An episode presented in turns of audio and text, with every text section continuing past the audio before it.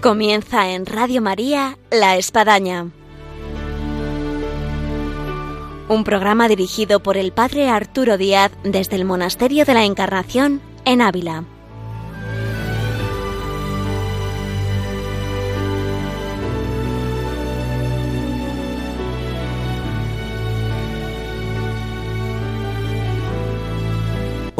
Días. Les habla el Padre Arturo Díaz. Bienvenidos a La Espadaña. El 27 de agosto pasado, la casa natal de Santa Teresa eh, se convirtió en basílica. Ha sido una nominación que ha hecho la Santa Sede y esto nos lleva a traer nuestros micrófonos a su prior, al padre David eh, Jiménez, que por otro lado pues se convierte en rector de una basílica. Así que las dos cosas, como prior y como rector. Le acercamos a nuestros micrófonos con el cual ahora vamos a conversar. Bienvenidos a la espadaña.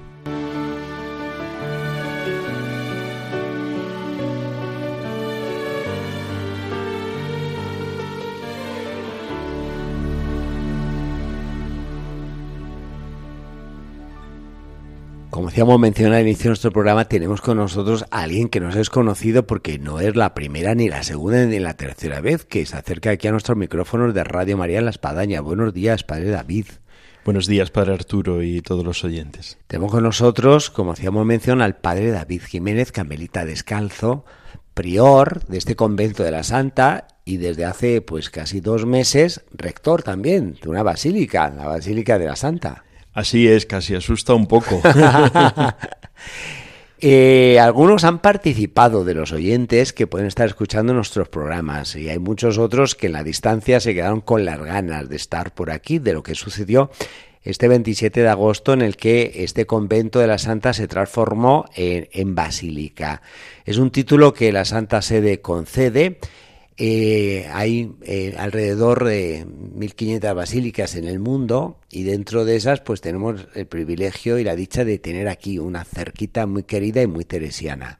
¿Qué podríamos nosotros relatar de lo que sucedió ese 27 de agosto en el que se transformó esta iglesia conventual en basílica? Pues Padre Arturo, podemos decir que fue un, un acto muy solemne pero sobre todo muy entrañable porque bueno, el señor obispo hizo la proclamación, la declaración la hace el Papa con un decreto que salió en el mes de julio, muy significativo por el mes del Carmen, y, después el obispo diocesano hace la proclamación solemne que, como decir así, el, pistoletazo de salida, ¿no? De que se, se denomine basílica. Entonces hubo una celebración de la Eucaristía que presidió el señor obispo, estuvo presente el padre general de la orden y carmelitas de varios sitios, sacerdotes de la diócesis de Ávila y de otros lugares que se acercaron hasta aquí. La verdad que la iglesia estaba llena de gente, yo creo que era una ilusión y una alegría que, que todos los fieles que, que, suelen venir hasta, hasta esta casa a, a orar a Santa Teresa, pues les hizo mucha ilusión. Y fue una celebración en la que se, se proclama el decreto de una manera solemne y se anuncia a todos que, este templo, que es un templo de singular importancia, en este caso para la ciudad de Ávila, para nuestra diócesis, pero al ser la casa natal de Santa Teresa para el mundo entero, pues queda proclamado basílica. ¿Qué diferencia podríamos encontrar entre lo que puede ser, digamos así, una iglesia eh, y una basílica? Bueno, hay varias diferencias. La primera y la más antigua era la construcción la construcción en planta basilical, un templo más grande, más importante y de mayor relevancia. En la actualidad, este, esta nominación de basílica se otorga a templos que son de una, de una significación importante, bien porque contengan las reliquias de un santo, bien porque sea un lugar de eminente peregrinación y espiritualidad, y que contribuya al, crecimiento de, del amor y de, la, y de la unidad de la Iglesia, entonces se declara basílica. Esto es lo que, lo que ha llevado a que esta iglesia de Santa Teresa haya sido elevada a esta dignidad de basílica. ¿no? no solo es el lugar donde nació Santa Teresa, sino que es un templo que para todos los abulenses, para toda diócesis de Ávila es muy significativo. Para nosotros es la Santa, el lugar donde ella ha nacido, pero el lugar donde los fieles se encuentran con Santa Teresa. Esto es muy hermoso. Sí. A lo largo del, día, a cualquier hora, uno entra en la capilla de Santa Teresa y se encuentra a mucha gente haciendo oración. no solo peregrinos, no solo visitantes, hay mucha gente que viene y reza a Santa Teresa y le hace una oración. Y ahí uno se encuentra pues desde un obispo que viene a un cardenal, a, a la persona que viene de la compra y se acerca un momento. Entonces, mm, este lugar es, es muy significativo en ese sentido. Además, es un lugar eminente de peregrinación. A lo largo del año son miles y miles los peregrinos de todas las partes del mundo que llegan aquí, y no solo católicos, cristianos de distintas confesiones y muchos que no que no profesan ninguna religión, pero que el encuentro con Teresa les remueve el corazón por dentro. Y conversiones hay en la historia.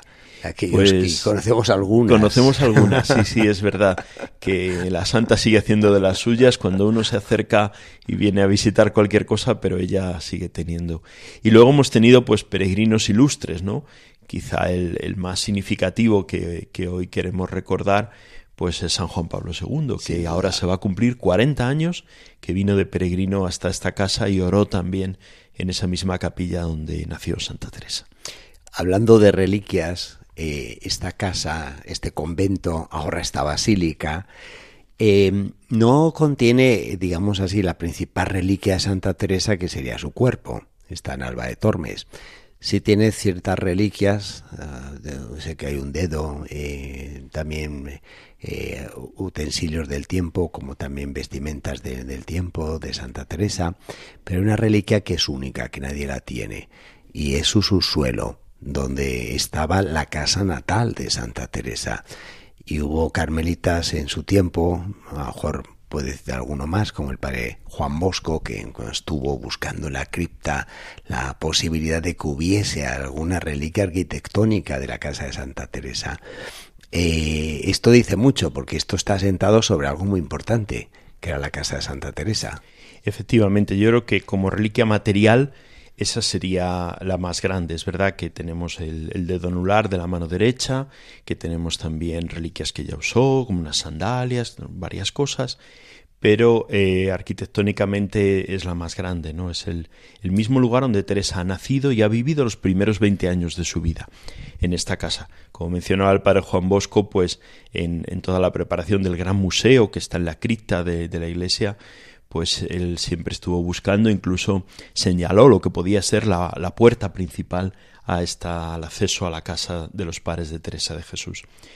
Pero si me va a permitir, padre Arturo, Mm, tenemos una reliquia más grande aún, que, como diría Fray Luis de León cuando publicó las primeras obras de Santa Teresa, a la santa se la conoce por sus hijas y se la conoce por sus obras, ¿no?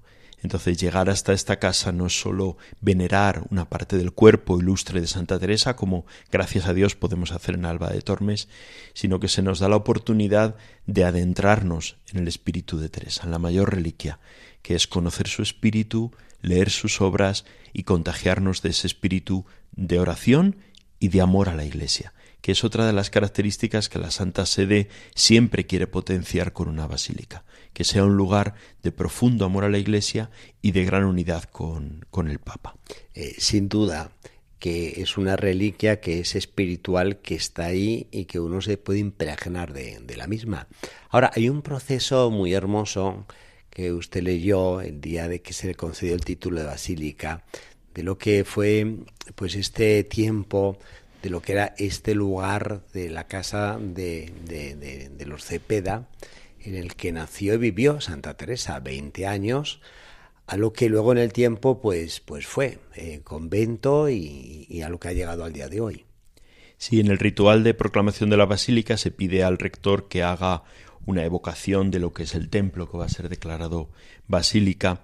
Y ahí lo que recogimos, como, como bien recuerdas, es ese itinerario que ha sufrido esta casa, ¿no? Desde la casa de los Cepeda, que después queda abandonada, que es reconocido el lugar porque alguno de los primeros biógrafos viene aquí y conoce el mismo sitio donde nació Santa Teresa, hasta cómo se lleva a cabo la edificación. En esos primeros años después de la canonización de Santa Teresa, cuyo cuarto centenario estamos celebrando, el nuevo obispo de Ávila quiere conocer la ciudad y cuando llega cerca de esta casa y le indican que este es el lugar donde ha nacido Teresa, él se pone de rodillas y pide por favor que hay que hacer un, un gran templo, un gran santuario dedicado a, a Santa Teresa de Jesús convence al general de la orden, un poco reticente por lo de siempre, pues porque frailes descalzos no tenían dinero para edificar una gran iglesia. Y el obispo, hablando proféticamente, pues le dice al general, no tenga miedo que siendo para Santa Teresa nunca faltará el dinero. Y bueno, se, se, llegó a hacer esta iglesia y desde ese momento han sido 400 años de presencia de la orden de los carmelitas aquí en esta casa, venerando, acompañando y contagiando a todos de la espiritualidad teresiana. Y a nivel de la orden de los padres carmelitas es un paso importante porque pasan de, de, ese primer eh, palomarcico conventito que tenían en Duruelo a lo que sería aquí, ¿no? Efectivamente, esta casa es considerada la primera casa de la orden. Cuando Santa Teresa con San Juan de la Cruz funda el primer convento de la rama masculina en Duruelo, allí los frailes están como año y medio, enseguida se trasladan a una localidad de Salamanca, Mancera, donde van a pasar también allí unos cuantos años, y será en 1600 cuando el obispo de Ávila pide que esos frailes que están allí vengan a la ciudad y a la casa donde ha nacido Teresa de Jesús, ¿no? Y entonces aquella eh, fundación se traslada, nunca llega a cerrarse, y se traslada aquí, convirtiéndose esta casa natal de Santa Teresa en la primera casa de la orden de la rama masculina, claro. De mi parte, eh, Padre David, asistiendo el 27 de agosto a la proclamación de, este lugar como basílica, eh, tenía así un sentimiento al ver pues eh, al obispo y toda la liturgia de decir, oye, ¿qué reconocimiento hace la Iglesia a una mujer en el que pues ya la declaró beata, la declaró santa, estamos en sus 400 aniversario de canonización, la declaró primera doctora eh, de la Iglesia y ahora nada más y nada menos que, que, que, declara su casa basílica, como que uno dice, bueno, ya no hay más títulos. Es que, que le den a Santa Teresa, ¿no? Santa Teresa tiene una fuerza, la verdad, que, que nos sorprende a todos, todos los que nos acercamos a ellas, a ella, nos sorprende esta mujer fue una mujer apasionada por la Iglesia. De hecho, muere con esa frase en la boca, ¿no? Al fin, hija de la Iglesia.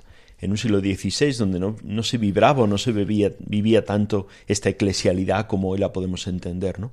Pues ella lo tuvo en el corazón y cuando alguien se acerca a Teresa de Jesús, entiende que no solo es un camino espiritual de una persona, sino que es de alguien que está inserta en ese corazón de la Iglesia. Y eso se ha ido viendo a lo largo de la historia en, en todos los momentos. Mencionabas muy bien el momento de la canonización, hace ahora 400 años, junto a aquellos grandes santos, está Teresa de Jesús, y es canonizada y su figura se lanza como la pólvora por todo el mundo. Enseguida patrona de México, fundaciones de Santa Teresa en, en toda Europa, en los rincones más insospechados, en muy poquitos años. Sus obras son traducidas por a, todas las lenguas y, cautivan el corazón de mucha gente. Por ejemplo, en Roma tenemos Santa María de las Victorias, donde el cardenal Cornaro, que había leído las obras de Santa Teresa al poco de su canonización, manda a hacerse su capilla funeraria y se la pide a Bernini, y el objeto principal es precisamente ese gran éxtasis de Santa Teresa con la transverberación. Cuando uno se va acercando a esta mujer y cómo ella ha ido tocando el corazón de tanta gente en la historia, se da cuenta de que es la propia Iglesia la que está latiendo en ese corazón de, Teresa y de los que se acercan a ella. Entre nuestros oyentes hay algunos que gustan de la liturgia y, quisieran distinguir, bueno, de lo que puede ser una parroquia, eh, una iglesia, una ermita, una catedral y una basílica. En este sentido, eh, si uno entra y, dice, bueno, esto es basílica, eh, ¿qué, qué, podía encontrar para decir si esto es basílica? Bueno, eh, aparte de la señalización y de la del cartel que, diga basílica en la puerta que ponga basílica, aparte de eso, eh, la basílica tiene unos emblemas, emblemas basilicales que se llaman. ¿no? El primero y más importante es que está tiene el derecho y la obligación de portar el escudo de, del Santo Padre, el escudo del Papa, que son esas dos llaves cruzadas de San Pedro ese, escudo lo, tiene que, exhibir y mostrar. Pero luego hay dos emblemas eh, basilicales que son muy curiosos. ¿no? El primero es como una especie de paraguas con los colores de, del Vaticano, que es ese dorado y ese rojo, ¿no? es lo que se llama el, conopeo o, el umbrellum, es como un, paraguas solemne que muestra esa unión con, con, la Santa Sede, ¿no? Es el escudo de la Santa Sede y es como, como esa unión con el Papa en todos los lugares. Y, y, que sirve, se expone siempre en la iglesia y cuando uno entra lo ve y lo reconoce. Y el otro símbolo es el tintinábulo, que es una pequeña vara que porta una campana. Uh, ambas ambos emblemas se pueden usar en las procesiones como, como una señal la campana que, que, nos muestra, que nos llama, que nos despierta y el, y el símbolo del, del conopeo de, o de la umbrella, el paraguas, pues como esa unión con, con la Santa Sede. Con las restricciones del coronavirus me estoy recordando que incluso yo vine aquí porque, eh, claro, eh, había que guardar las medidas y el, y el, jueves santo llevar el Santísimo de, en el caso nuestro de la Encarnación, desde donde se había hecho la celebración a donde estaba el monumento, había una cierta distancia, entonces para, para, para buscar algo que fuera un poquito solemne, se buscaba un conopeo y no encontrábamos aquí en Ávila. Así que bueno, ya sabemos dónde lo podemos encontrar. Dios quiera que no sea para este motivo. Esperemos, esperemos que no. Sí, eh, está de hecho en las procesiones del Corpus se usa, se usa antes del palio, se usaba el, eh, una especie de, sombrilla, es distinta al conopeo, pero es la sombrilla eucarística que se llama efectivamente para llevar el, el Santísimo Sacramento, ¿no? Esto es, es diferente, se supone que es estático y que se abre solo en plenamente cuando el Santo Padre visita esa basílica. O sea que esperemos que pronto podamos abrir. Que sea profético. Podamos abrirlo. Sí, sí, sí. Hay un aspecto también de indulgencias, estamos en el jubilar teresiano, en el que a las basílicas se le concede la posibilidad de lucrar indulgencias. En el caso de, de esta nueva basílica de la Santa, eh, ¿qué días tenemos de indulgencias? Efectivamente las basílicas tienen la posibilidad de, se convierten en templos con, con la posibilidad de, impartir esa indulgencia, de lucrar esa indulgencia plenaria y, y, se le confieren unos determinados días. El primer día que se ha conferido aquí en, desde el decreto de la Santa Sede es la fiesta de Santa Teresa, el 15 de octubre. Todas las personas que visiten la iglesia ese día, cristianos verdaderamente arrepentidos, cumpliendo las condiciones acostumbradas, como pasa en los años jubilares, pueden lucrar la indulgencia. Aparte, el obispo diocesano eh, proclamó también otro día, decretó que el día 28 de marzo, el día del nacimiento de Santa Teresa, también se pueda lucrar de una manera especial en este templo la indulgencia. Pero a pesar de eso, todos los cristianos que visiten esta casa, el día que vengan, si no coincide con un día especial, cumpliendo las condiciones acostumbradas, también pueden lucrar esa indulgencia. Esto va a hacer, Padre David, que en la puerta tan hermosa que prepararon con motivo de los años jubilares teresianos y que permanecía cerrada durante el tiempo que no era año jubilar, ahora tendrá que estar abierta. No, la puerta santa solo se abre en los años jubilares, ya. como en las basílicas mayores de Roma, ¿no? que tienen su puerta santa y solo los años jubilares se abre. Pero, aunque no se atraviese por la puerta santa, es otra prerrogativa que se concede a, estos templos, a estas basílicas. Por lo tanto, es, podríamos decir que, que, que una vez más se supera la gracia cada vez más grande es no solo la gracia del regalo que nos hace el Santo Padre, sino la gracia que todos los visitantes, peregrinos que vengan aquí y oren en esta iglesia, pues, pues pueden alcanzar. Invitamos a aquellos que están escuchando nuestro programa a que no dejen de acercarse aquí a Ávila y hay que decirles que la puerta está abierta, la puerta del año jubilar teresiano, una puerta muy hermosa que eh, se inauguró en el último año jubilar y que ahora pues permanece abierta durante este año jubilar eh, pues hasta el, año 2023 así que todavía hay tiempo ¿cómo está resultando Padre David el año jubilar teresiano? Pues estamos viviendo un verdadero florecimiento. Efectivamente no es como el primer año jubilar que, que bueno, fue hasta... De 2015. Fue hasta excesivo, podríamos decir, la cantidad de gente nos sorprendía, ¿no? Ese centenario de Santa Teresa pero, pero sí estamos viendo pues que son muchos los peregrinos que están llegando. En este último mes nos estamos sintiendo casi desbordados. La cantidad de, peregrinos, de grupos que vienen, que celebran la Eucaristía, que quieren de nuevo encontrarse con Teresa de Jesús, lo cual es una, inmensa alegría. Sí, porque a partir del, del, del 2015 se vio que era la figura de Santa Teresa pues tan desbordante para tanta gente que el obispo del tiempo, don Jesús García Burillo, pidió a la Santa Sede el que pudiese ser los años jubilares, pues no cada aniversario de Santa Teresa, que hubiera sido de esta forma el año pues 2082 para el cual no estábamos ahí para David no y que fuera eh, que cronológico en razón de que cuando cayera la fiesta de la Santa en domingo pudiésemos tener años jubilares cada siete años lo cual hace que, que, que este, este, esta vez caiga en, el año jubilar teresiano. Además, además ha juntado con el año jubilar que se ha decretado por motivo de sus 400 años de canonización. Así que tenemos, vamos a decir así, dos años jubilares eh, seguidos. Sí, sí, sí. Sí, fue una, una visión muy clara de nuestro obispo, de don José María, que, que al coincidir con los 400 años de la canonización, pues pidiera a la Santa Sede que este año jubilar normal, que suele ser de octubre a octubre, se ampliara y fuera desde el día 12 de marzo, el día de la canonización, hasta el 15 de octubre del 2023, juntando dos fechas tan importantes y yo creo que fue una, una visión pues muy, muy clarividente.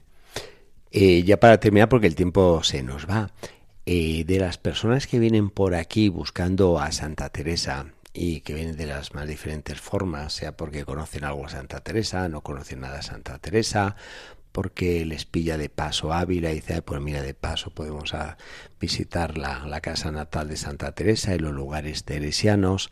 Eh, de todas estas personas que, que, que, que aparecen por aquí, eh, ¿Hay así alguna que otra que, que, pudiese relatar como experiencia, como testimonio, que uno ha podido constatar pues realmente que, que la gracia de Dios actúa y que Santa Teresa la empuja? A mí me gusta recordar el, el caso de unos señores de Argentina que, que, llegaron hasta esta casa. A mí es que me impresionó bastante y siempre es el primero que me viene a la, a la cabeza. ¿no? Eran unos señores que venían de visita por España sin ningún afán así religioso directo ni, ni, ni, nada más, bueno, pues que conocer una ciudad y otra ciudad. ¿no? Vinieron aquí a Ávila por la cuestión de la muralla y tal, y, y entonces pues visitaron la casa, estuvieron viendo el lugar, y entre las palabras de unas personas, de otras, la acogida de los que le hacemos aquí en la casa, el poder estar en la capilla, todo esto y sobre todo, claro, la mano de Dios y de Santa Teresa, pues hicieron de las suyas, ¿no? Y, y nos los encontramos cuando marchaban de Ávila y habían comprado las obras completas de San Juan de la Cruz, de Santa Teresa de Jesús. Sí. E iban, ya en el tren, iban leyéndolas. Y decía el Señor, yo no venía pensando en esto, pero Dios me ha salido al encuentro en, en la persona y en la figura de Teresa de Jesús. ¿no? Nunca sabemos cómo, cómo el Señor nos, nos toca y sale, y sale a nuestro encuentro. En este caso, pues, pues fue por el encuentro en este lugar, con la figura de Teresa y con la ayuda de, de otras personas que le hablaron de ella. ¿no? Creo que, que, es señal de lo que sucede muchas veces cuando uno llega hasta aquí. Encontrar un templo abierto, un lugar de oración, eh, la, la, la, fuerza y la espiritualidad que, que desborda a Teresa de Jesús y que nos invita a todos a hacer ese itinerario precioso en la vida que es el itinerario de ser amigos fuertes de Dios. Y para ustedes como comunidad de, de frailes, que quien busca tal vez eh, la vida conventual en, en, un estado así de, pues de contemplación, de reposo, de meditación, eh, ¿cómo se ven un poco trajinados en un convento tan especial que ahora es Basílica? Pues se ve con gran alegría a mí me recuerda un poco, salvando las distancias, aquello que Santa Teresa alababa de los primeros frailes en Duruelo, que decía que iban una milla y dos millas, incluso andando sobre la nieve, para anunciar el Evangelio en las comarcas cercanas. Eh, dentro de, de, nuestra vida de frailes, de contemplación, de tranquilidad en la casa, también está esa parte carismática que Santa Teresa nos inflamó, ¿no? que es la, el ser apóstoles, el llevar el Evangelio, el llevar la amistad con Dios a los que llegan. ¿no? Entonces es un, una alegría enorme poder recibir a los peregrinos y poder ayudarles también a ese encuentro con, con el Señor. Pues muchas gracias, Padre David, por este encuentro, por esta conversación tan fructífera que hemos tenido y esta invitación que queda, no cabe duda, que después de este programa habrá muchos otros peregrinos que toquen el timbre, que pasen por esta puerta santa, queriendo tocar de alguna manera lo que hemos podido relatar a través de este programa. Pues esperemos que sea así, porque es la casa de Santa Teresa. Aunque es basílica, sigue siendo su casa. Y como casa de Teresa, tiene las puertas abiertas para todos los que quieran llegar. Pues ya lo sabemos. Muchas gracias.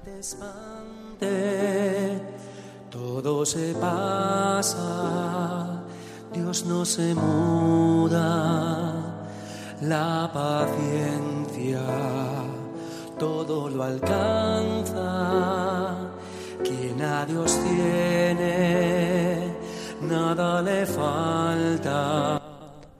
Llegamos así hasta este programa que nos abre las puertas de par en par de la Casa de Santa Teresa eh, bajo este pórtico ahora de basílica, pero como bien indica el padre David Jiménez, prior de este convento de la Santa y ahora también rector de esta basílica, estas puertas están abiertas como casa, así que bienvenidos y por aquí les esperamos por esta nuestra Ávila y este lugares que tanto dicen de la vida de Santa Teresa.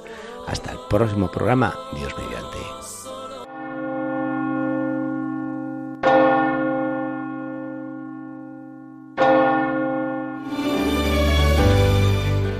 Han escuchado en Radio María La Espadaña un programa que dirige el Padre Arturo Díaz desde el Monasterio de la Encarnación en Ávila.